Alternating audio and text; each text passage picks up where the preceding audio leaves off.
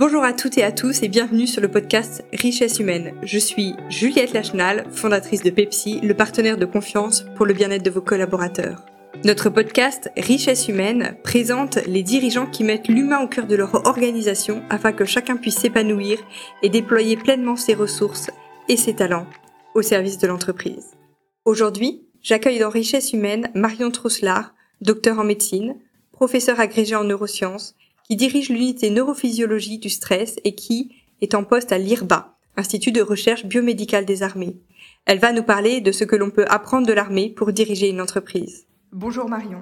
Je souhaitais aujourd'hui échanger avec toi parce que je suis certaine que ton expérience dans le monde militaire peut nous apprendre à nous, civils, qui sommes à la direction d'entreprise, à mieux diriger de manière plus humaine.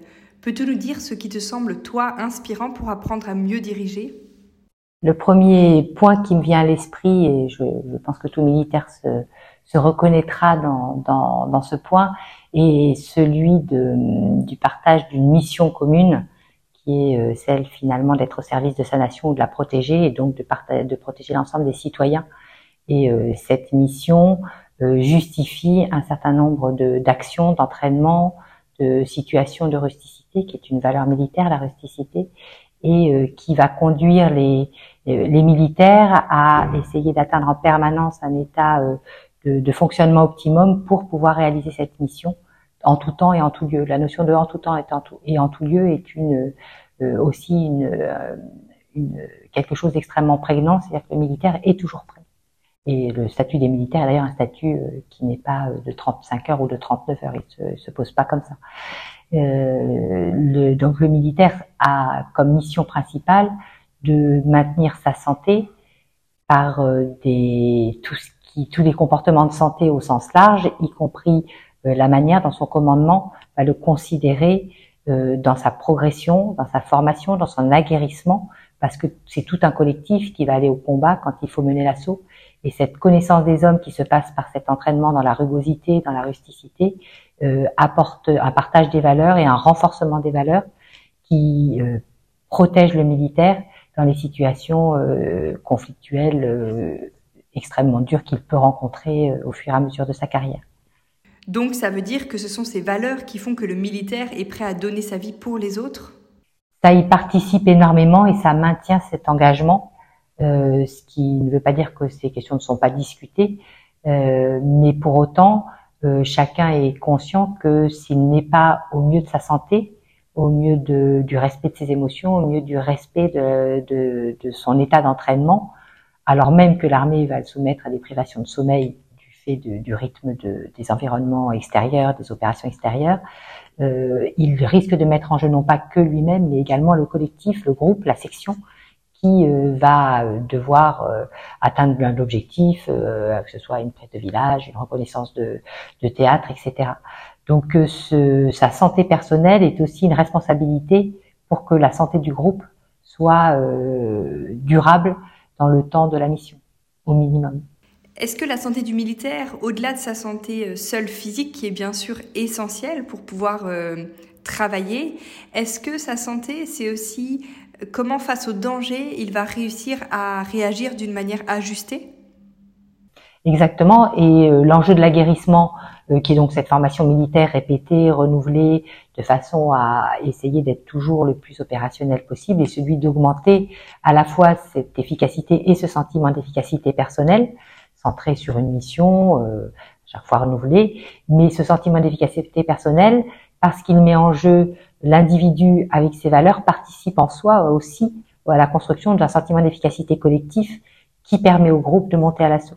Et c'est jamais un individu seul dans l'armée qui reste, sauf fait de guerre très particulier ou situation particulière, mais c'est pas un individu seul qui fait la mission, c'est bien le groupe et chacun en est persuadé et persuadé du fait qu'il y a un élément à la fois indispensable, mais que c'est le groupe qui mène à bien la mission. Ce que je trouve intéressant dans ce que tu dis et en faisant le parallèle avec le monde de l'entreprise, c'est qu'en fait, le sentiment d'efficacité de chacun permet qu'il y ait un sentiment d'efficacité dans le groupe et donc d'atteindre les objectifs ensemble. Absolument. Et c'est ce sentiment d'efficacité personnelle qui euh, participe, ou en tout cas qui euh, favorise énormément le fait que le groupe se sente capable de faire une mission, euh, quel que soit son niveau d'exceptionnalité, euh, c'est un se, émerge aussi de, de, cet aguerrissement du militaire qui est euh, beaucoup sur le terrain, beaucoup à répéter des actions et en même temps à euh, évaluer des, des, des situations stratégiques, des situations non conformes, inhabituelles, de façon à partager ensemble dans les situations difficiles de privation de sommeil à l'entraînement. Je dis privation de sommeil parce que c'est ce qui est le plus prégnant et compréhensible parce que tout, euh, travailleur euh, connaît ses, ses privations de sommeil. Elle est probablement exacerbée chez les militaires du fait de missions qui se passent aussi la nuit. Hein. On fait pas la guerre le jour, on fait aussi la guerre la nuit. Euh, et ce, partage de travail en termes de, s'entraîner à avoir telle compétence dans des situations où on n'est pas au top permet à chacun de connaître les faiblesses et les ressources de chaque individu qui compose le groupe et donc de faire vraiment un groupe qui euh, existe par lui-même dans le cas, dans le, en termes de d'efficacité du groupe. Chacun peut s'appuyer sur les, le, ce qui, le point fort d'un des, des éléments du groupe, accepte ce qui marche moins bien chez un, mais c'est bien l'ensemble de tous qui fait que le groupe est fort. Cela veut dire qu'il n'y a pas de faux semblant. On ne peut pas faire semblant lors d'une mission d'avoir un point fort alors que ce n'est pas vrai. On peut pas, et ça se révèle dès le dès l'entraînement en fait. Et l'entraînement a aussi pour but non pas de pointer quelqu'un qui aurait pas ce point fort, mais de faire en sorte que chacun ait le minimum requis pour que le groupe fonctionne et que, comme tout un chacun, on a des choses, des points plus forts que d'autres, l'ensemble des points forts nécessaires pour faire la mission soit partagé par le groupe. Est-ce que tu peux nous donner un exemple de point fort qui doit être partagé par le groupe? Alors, si on parle en termes de valeur, forcément, le groupe partage la même valeur. Et pour chaque mission particulière, le groupe est bien en lien avec la mission qui lui a été assignée. Euh, alors là, ça va être plutôt en termes de, de valeur. En termes de ressources, euh, une des, des, ressources qui est euh, extrêmement euh, prégnante chez le militaire, c'est probablement une motivation qui va être intrinsèque, dans le sens où c'est une motivation qui n'est pas là pour avoir des récompenses, qui n'est pas là pour pour avoir en tout cas une estime de soi, mais qui est bien là pour participer à un objectif plus grand que soi. Donc on pourrait être dans une motivation par le devoir, une motivation intrinsèque au sens de je fais des choses pour les faire euh, et je suis pleinement dans ce que je fais parce que j'ai un engagement euh, euh, important dans ma mission.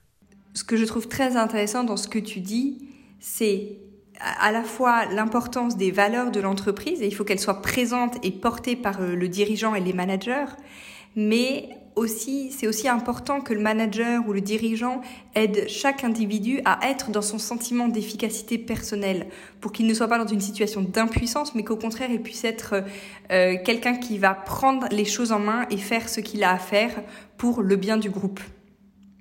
C'est certain que le chef militaire, hein, dès le chef de section, c'est-à-dire 15, 10, 15 bonhommes, euh, c'est un, un individu extrêmement important pour que le groupe aille à l'assaut. Mais pour que le groupe aille à l'assaut, c'est une confiance réciproque. Et euh, il y a eu un certain nombre d'études américaines hein, montrant bien l'importance à la fois de cette cohésion horizontale et verticale.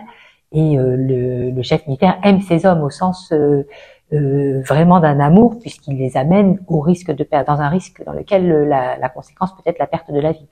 Et ce travail est vraiment le, enfin cette possibilité est vraiment le résultat d'entraînements répétés et de mise en difficulté de tout un chacun pour que le groupe fasse corps et que ce soit pas uniquement quelque chose d'affiché, mais c'est réellement quelque chose d'incarné. Un groupe militaire est, un, est une famille pour le militaire, mais une famille euh, pas au sens euh, euh, de famille civile, euh, mari-femme, c'est une famille, chacun en, en, termes de fraternité plus que de, de, de, de hiérarchie en fait. Ça va presque à l'encontre de ce qu'on voit dans le monde civil, où au travail, il faut avoir des relations qui sont finalement assez polissées, sans entrer trop dans l'intimité de l'autre. Il y a quand même euh, beaucoup d'injonctions dans ce, dans ce sens-là, dans le monde euh, de l'entreprise aujourd'hui. Et ce que tu dis est vraiment à l'inverse de euh, ce que disent les, les, les entreprises les conditions de vie des militaires sur le terrain, que ce soit en entraînement, quand ils sont euh, dans leur euh, dans leur régiment, mais quand ils sont en entraînement ou sur le théâtre d'opération, euh, les conduit à de toute façon avoir une intimité répétée et enfin et qui qui doit faire avec on dort où on peut, on est dans un trou parce que là on doit recueillir de l'information euh, le stress généré par les situations favorise aussi des problématiques intestinales. Donc, euh, on se connaît intimement, on se mm. connaît intimement et on sait lire implicitement comment l'autre va bien ou mal face à cette situation. Euh, les débriefings post-mission, notamment dans les forces opérationnelles, ils sont faits à chaud, permettent aussi de mettre à plat ce que chacun a bien ou mal fait. Ça se fait en interne et ça n'est pas partagé par d'autres membres que le groupe. Donc euh, ces différents groupes qui se qui s'additionnent et qui euh, ont pour objectif la mission finale font que euh, dans le petit groupe le plus élémentaire, il y a une intimité qui est de, de fait. Tu parlais tout à l'heure d'aguerrissement et notamment d'aguerrissement au niveau des émotions. Qu'est-ce que le monde militaire peut nous apprendre à nous civils sur comment gérer nos émotions? L'approche militaire euh, s'appuie donc sur cet aguerrissement des, personnels parce qu'ils vont être mis dans des situations inhabituelles avec des stresseurs extrêmes. Euh, L'émotion est d'un point de vue euh, extérieur vu comme quelque chose de pas forcément positif. On est même dans une neutralité émotionnelle. Pour autant, la pratique des entraînements, du sport, du tir au combat amène chaque militaire à être présent à ce qu'il ressent ici et maintenant. Et euh, ça renvoie à toutes les approches, notamment développées dans les pays anglo-saxons, mais pas que, sur la méditation pour euh, renforcer cette résilience des militaires. Mais euh, voilà, extérieurement, l'émotion va être plutôt partagée sous le couvert de l'humour ou d'une émotion qui, qui va être un objet de rigolade. Pour autant, chaque aguerrissement militaire, à chaque tâche typiquement militaire, ne peut être réalisé que si l'individu est en lien avec l'émotion euh, qui est présente pour guider ses comportements. Euh, donc, euh, ce n'est pas forcément quelque chose d'explicitement discuté ou mis en avant, mais c'est implicitement et au quotidien entraîné. Est-ce que ça veut dire que les militaires gèrent mieux leurs émotions que les civils? Il faudrait faire des études pour évaluer. Euh, certaines probablement. Certaines probablement. Euh, je, cite toujours, enfin, je cite régulièrement une phrase de, de Samouraï qui dit :« Je reconnais ma peur, je la salue et je vais au combat. » Euh, on pourrait dire que sur des émotions qui sont celles qui, dans lesquelles, euh, qui sont celles que, auxquelles le militaire va devoir faire face dans des situations euh, qui sont celles de son environnement professionnel et de ses obligations professionnelles, sont bien souvent les émotions primaires, hein, de surprise, de colère et de peur, bah, il y est très souvent confronté. Et donc effectivement, il sait faire avec. Je dis pas c'est bien, que c'est pas bien. Il est obligé de savoir faire avec parce que son quotidien est quand même un environnement qui est générateur de ces émotions. Et de ton point de vue, toi, de, médecin militaire, si tu avais un conseil à donner à des dirigeants qui sont dans le civil, donc dans un tout autre domaine que le tien, quel serait ce conseil? Peut-être que le compagnonnage en milieu militaire est tel, même si les statuts d'engagement ne sont pas les mêmes, euh, fait que les militaires grandissent ensemble et partagent ensemble des connaissances de terrain, et que même le chef de corps ou le chef d'état-major des armées, si on va euh, euh, au plus haut de la hiérarchie militaire, est quelqu'un qui a été dans la gadoue avec ses bonhommes. Et euh, je ne sais pas si dans l'entreprise, finalement, les différents cursus qui amènent à différents postes de, responsabilité font que chacun a connu les mêmes difficultés et été trouvé confronté lui-même à sa capacité à euh, faire avec cet environnement contraignant de stress, de difficultés, d'inconfort. Et c'est peut-être une des spécificités militaires chacun est passé par là et chacun a été dans son trou à un moment ou à un autre. Pour revenir sur un sujet qui me paraît essentiel au sein d'une entreprise, qui est la gestion des émotions, si on gère mal les émotions, tout à l'heure tu parlais de l'aguerrissement du militaire, euh, si quelque chose est compliqué pour nous, quelles sont les conséquences? À part être mal maintenant tout de suite, je vais sans doute m'énerver, je vais me mettre en colère, mais est-ce qu'il y a des conséquences sur le long terme? Il y a des conséquences pour le groupe si évidemment un individu euh, gère mal ses émotions. Euh, si on se, je prends ma casquette de médecin militaire, euh, un individu qui euh, gère mal ses émotions, pour nous dans l'armée, ça va d'abord être finalement invisible parce qu'il va essayer de le masquer. Euh, et c'est justement un individu qui ne communique plus ou qui ne n'exprime plus ses émotions qui va être un individu à risque. Le, la répétition ou la, le cumul de, de temps passé avec ces, émotions euh, non prise en compte, non écoutée, euh, amène à terme à des pathologies de stress parce que c'est une situation de stress chronique du fait de d'émotions euh, contre lesquelles on va se battre au lieu de les accueillir, euh, de se faire aider pour les digérer au sens pour pour pas rentrer dans les différentes dans les différentes thérapies et euh, la non gestion des militaires met l'individu pour sa santé dans un temps plus ou moins long selon son, sa constitution, on va le dire comme ça, euh, en péril et le groupe en péril parce qu'à un moment, une émotion mal gérée qui perdure euh, peut mettre euh, un groupe en danger dans le sens où une réaction inadaptée est susceptible de d'émerger.